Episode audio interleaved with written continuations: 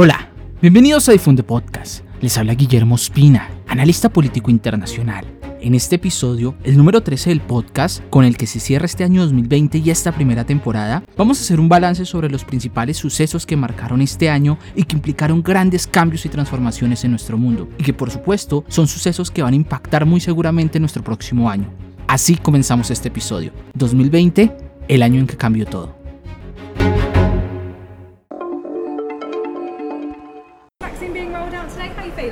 Well, it was very, very exciting just to talk to Lynn uh, about the vaccine that she's just taken. She's, she's 81, and really very moving to hear her say that she's doing it for Britain. And, and that's exactly right, because she's protecting herself, but she's also helping to protect the entire country. And across the, the whole of the UK uh, this morning, that is happening in all, uh, in Scotland, Northern Ireland, and Wales, uh, in England. People are having the vaccine for the first.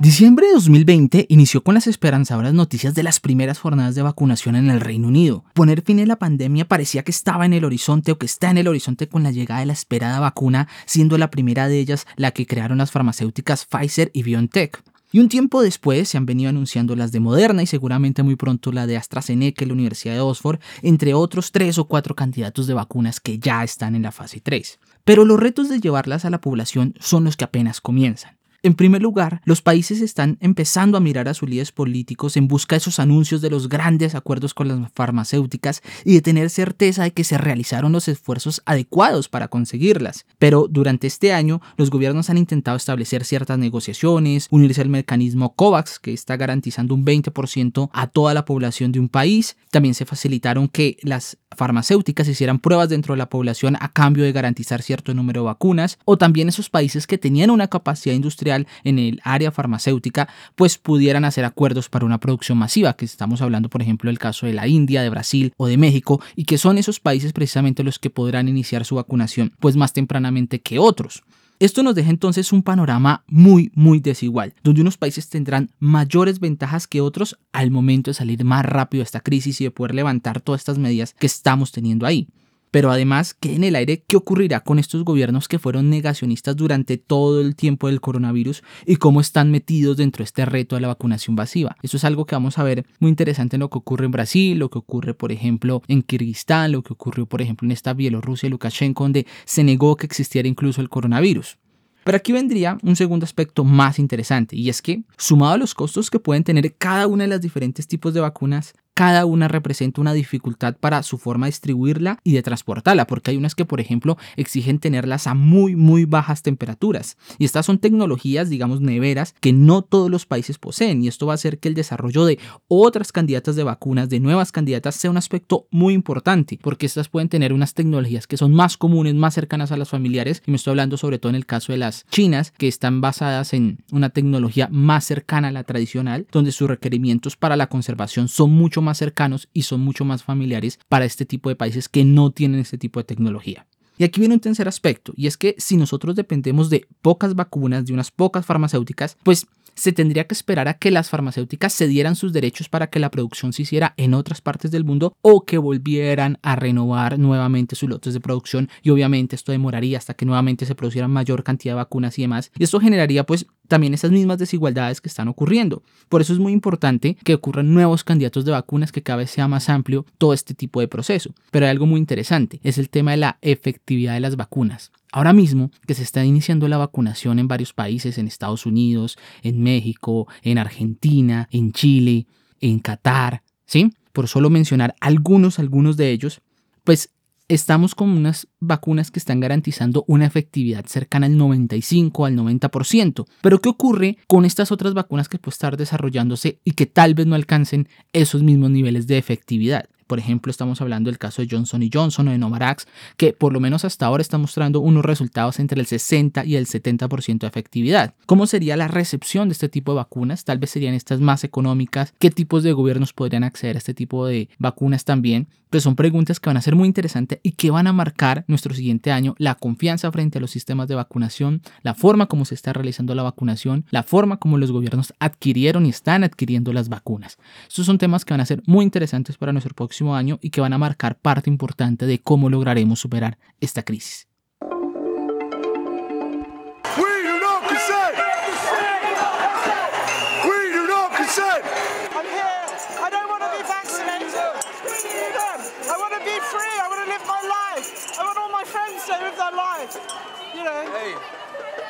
Thought they could easily get their great reset.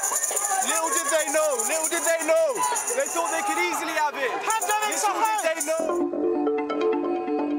Otro de los aspectos que la pandemia del coronavirus ha heredado al mundo es la sorprendente desconfianza que existe entre la ciencia. Ahora existe una mezcla increíble y muy extraña de movimientos antivacunas, de creyentes de teorías de conspiración, de negacionistas, de grupos antisistemas, de grupos antigubernamentales, de grupos de extrema derecha y nazistas y neonazis, y hay manifestaciones anticuarentenas, antivacunas, antitapabocas, antigubernamentales. En general, hay una serie de opuestos a todas las medidas que están implementando los gobiernos para controlar la pandemia, argumentando que las libertades en cierto modo están siendo violentadas y que de esta manera se está implementando una dictadura mundial y que se están dando los, los más descabellados argumentos, conectando cosas que muchas veces no tienen relación ni sentido entre sí. Y esto es un aspecto muy preocupante porque ha sido un fenómeno que ha estado muy creciente. Hoy en día, en el momento que está iniciándose el proceso de vacunación para poder salir, la relación entre la ciencia y las personas están teniendo algo muy interesante y es que las personas tienden a confiar más en todas estas teorías conspiranoicas que en todas estas demostraciones científicas y la forma como se expande mucho más rápido la información falsa que la información verdadera. Entonces aquí venimos a hablar de movimientos incluso que están trascendiendo las fronteras, de cómo un movimiento de teoría de conspiración como QAnon, que habla desde las elecciones en Estados Unidos, habla de que existe un gobierno mundial, se mezcla con teorías de conspiranoicas de un gobierno mundial y los Illuminati, trasciende las fronteras y ahora aparece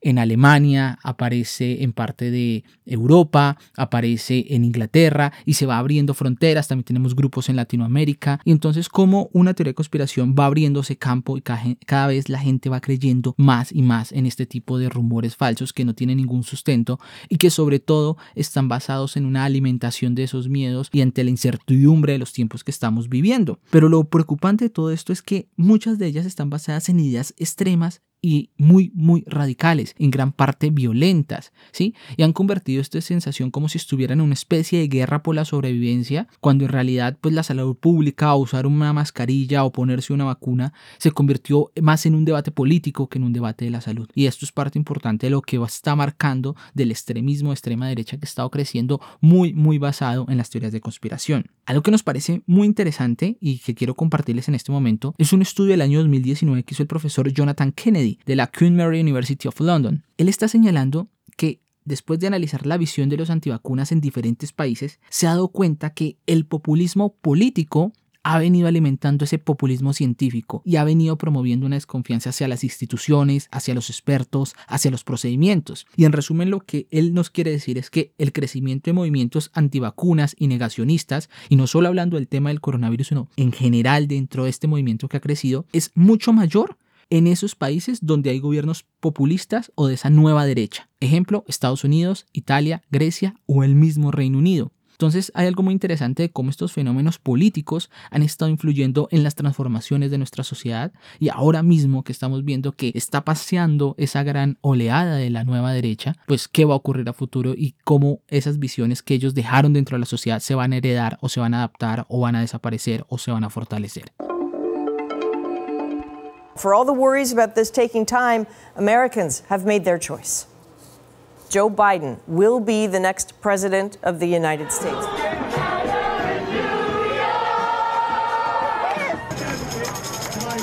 It's one of the great days in American history.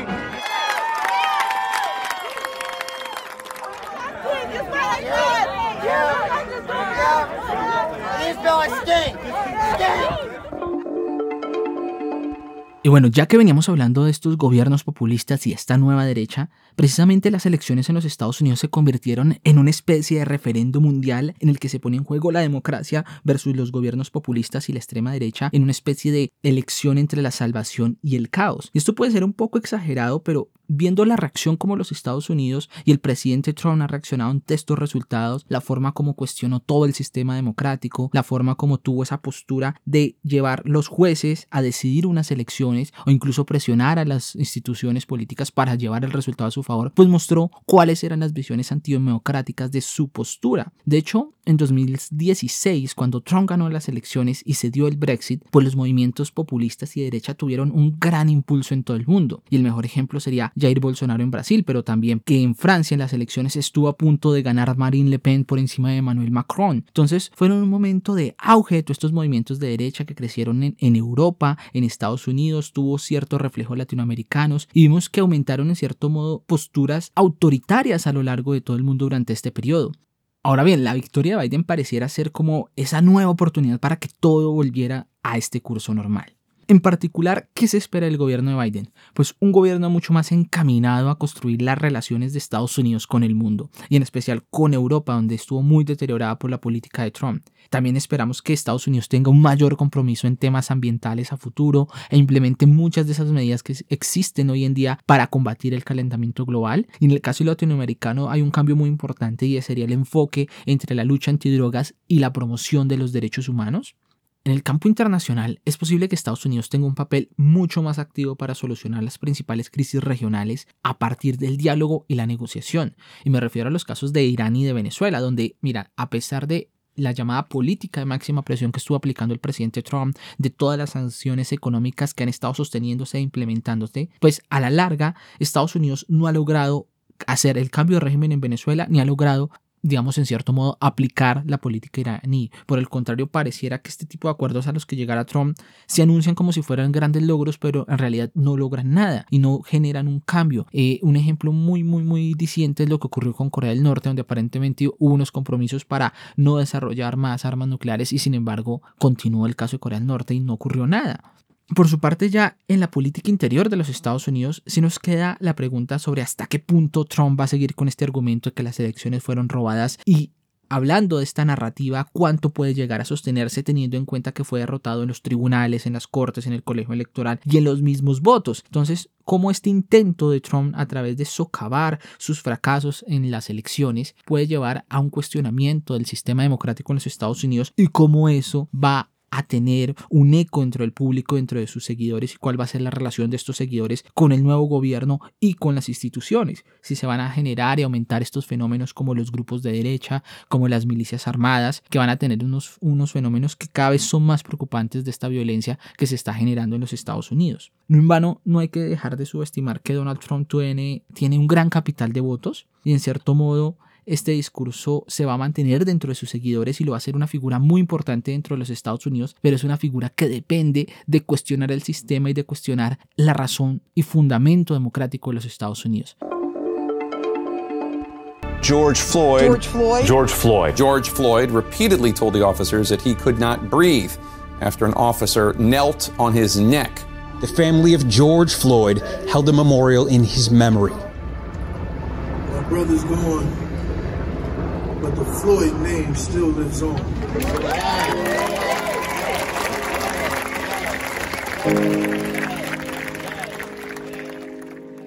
We've come together. This is for George Floyd. It's so late to be angry. But we are going to take our anger and our indignation and turn it into energy. George Floyd!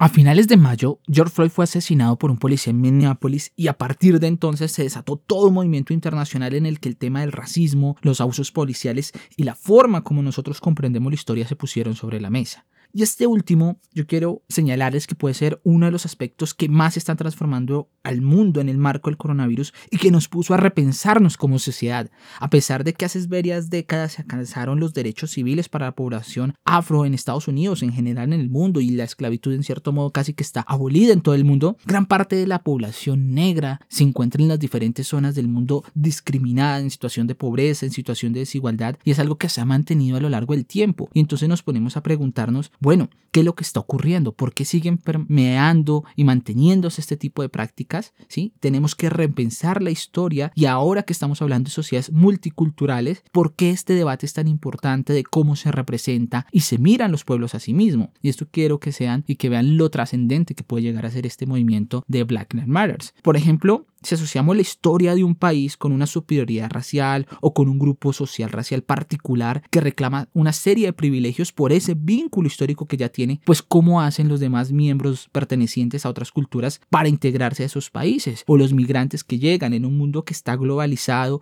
o los pueblos originarios que viven en un país, cómo se sienten en relación con su propio país donde ahora viven, donde fueron subyugados, cuál es esa relación histórica que se tiene o esa reconciliación y reconocimiento que hay. Y hay varias experiencias interesantes, por ejemplo el caso de la relación de Nueva Zelanda con la población maori que es nativa y el lugar que ocupan los maoris dentro de la historia de Nueva Zelanda y cómo se reconoce su cultura. Pero ahora si vamos a pensar en el caso de los pueblos indígenas, de los pueblos amerindios, de los pueblos afroamericanos, cuál es la relación de ellos dentro de estas sociedades europeas y sobre todo occidentales, cuál es el lugar que ocupan y cómo se reconoce este tema. Y por ejemplo, hablamos de casos como los mapuches que están hoy en día exigiendo ese reconocimiento sociopolítico dentro de la nueva constitución que va a tener Chile.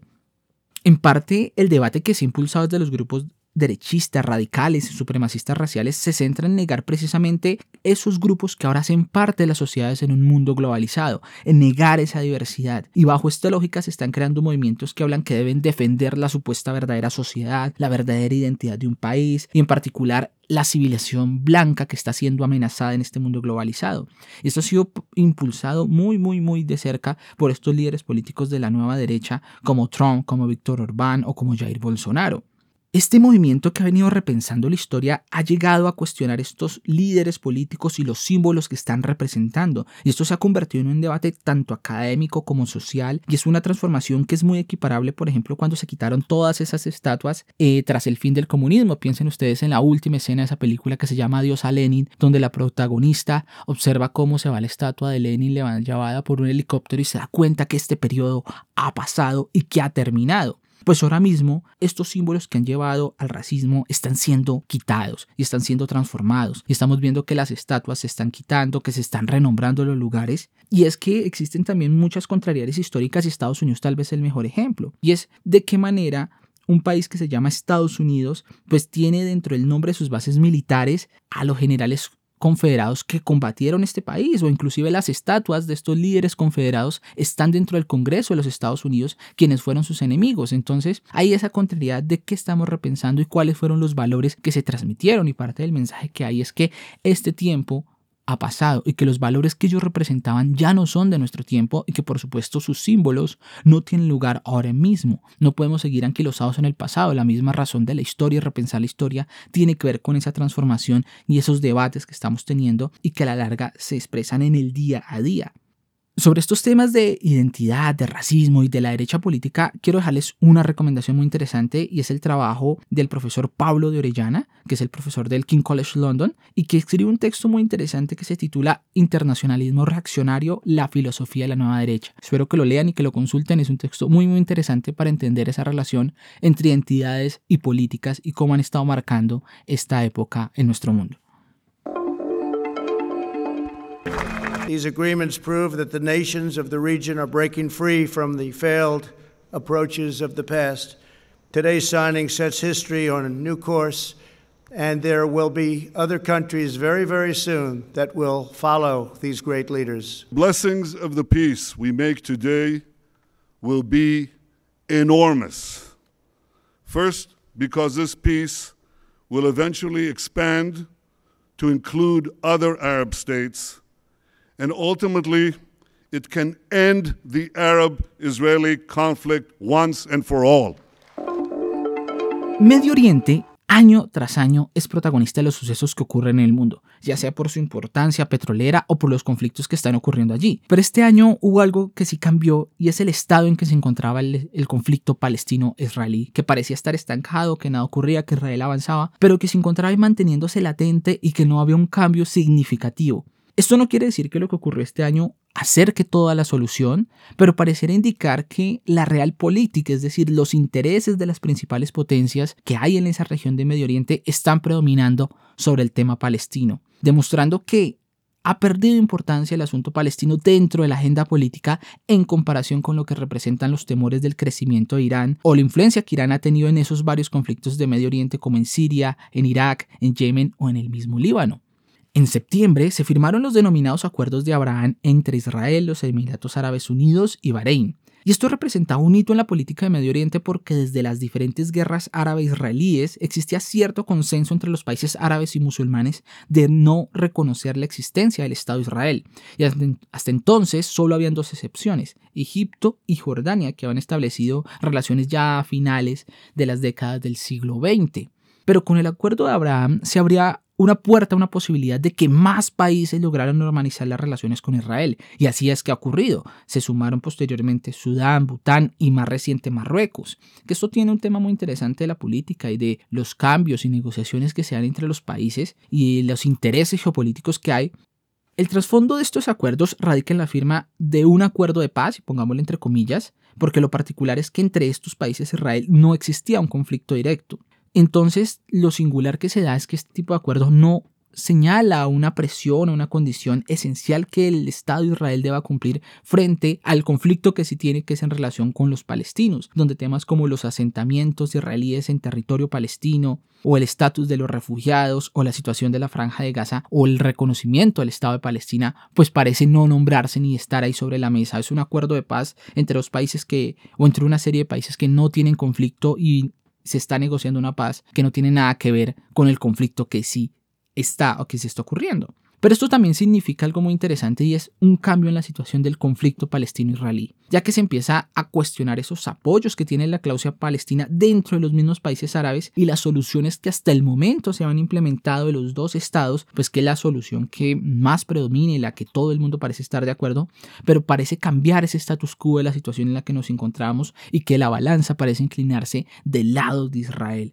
donde sus relaciones comerciales, donde su poderío militar, pues parece estar inclinando la balanza. Y por otro lado, hay algo que está detrás de ello y es cuál va a ser, y la pregunta a futuro, qué posición va a tener Arabia Saudita al respecto, porque recordemos que se estaban dando ciertas reuniones entre los Estados Unidos, entre eh, los gobiernos árabes del Golfo, que son muy cercanos y son digamos, en cierto modo, socios del gobierno saudita que Israel aparentemente no reconoce, que no se reconoce mutuamente, pero que han venido teniendo ciertas negociaciones y ciertas charlas por debajo de la mesa y ante un posible reconocimiento de Arabia Saudita, que recordemos Arabia Saudita es el referente del mundo musulmán, llegar a ser un reconocimiento del Estado de Israel, ¿qué podría significar eso para la causa palestina, pero también para estos grupos radicales como Al Qaeda o como ISIS que niegan la existencia de Israel? Pues cómo se vería esta aparente traición de los sauditas ante la causa palestina, ante tener relaciones con un pueblo judío por encima de un pueblo musulmán también, pues son temas que pueden ser muy interesantes y que van a estar sobre la mesa en el próximo año. Los combates en el enclave separatista de Nagorno-Karabaj, que este domingo se han cobrado decenas de víctimas entre civiles y militares, han continuado durante la noche y las primeras horas de esta mañana.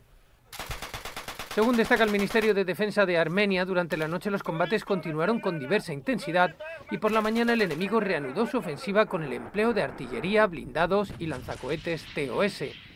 Mientras que la parte azerbaiyana a su vez acusó a las fuerzas armenias de bombardear la ciudad de Terter, limítrofe con la zona de Nagorno-Karabaj y situada a 332 kilómetros al oeste de Bakú, con ataques premeditados a la población civil y la infraestructura civil de esa localidad. Según las fuentes, han podido confirmar hasta ahora la muerte de al menos 31 militares en los ataques de las fuerzas este año también observamos cómo viejos conflictos se revivieron y a pesar de la pandemia, la violencia tuvo lugar y ocurrieron guerras en medio de una pandemia. Este fue el caso de la guerra que ocurrió en Nagorno-Karabaj entre Armenia y Azerbaiyán a finales de este año, donde un conflicto de cerca de mes y medio dejó como resultado la victoria serí, pero aún así las diferencias y las reivindicaciones de identidad y territorio se mantienen latentes. Si viajamos a otros lugares del mundo en este 2020, también vimos esta violencia que se, se desató entre el gobierno de Kenia y las fuerzas rebeldes. Vimos también un resurgimiento de las tensiones entre Pakistán y la India por la región de Cachemira, enfrentamientos entre China y la India, y asimismo en el último mes se han reactivado los enfrentamientos entre Marruecos y el Frente Polisario por el territorio que conocemos como el Sahara Occidental. Todos estos temas son conflictos muy, muy interesantes, pero que nos llama la atención es que tienen algo en común, que son conflictos que han estado latentes de hace muchos años, donde las negociaciones y los procesos de paz han fracasado repetidamente sin encontrar la solución. El próximo año seguramente vamos a tener muchas noticias de este tipo de conflictos y aquí estará este podcast y espero que lo escuchen nuevamente para analizar cuáles son las razones históricas, cuáles son las dinámicas que están ocurriendo detrás de todos estos conflictos para que podamos comprender qué es lo que está ocurriendo en el mundo.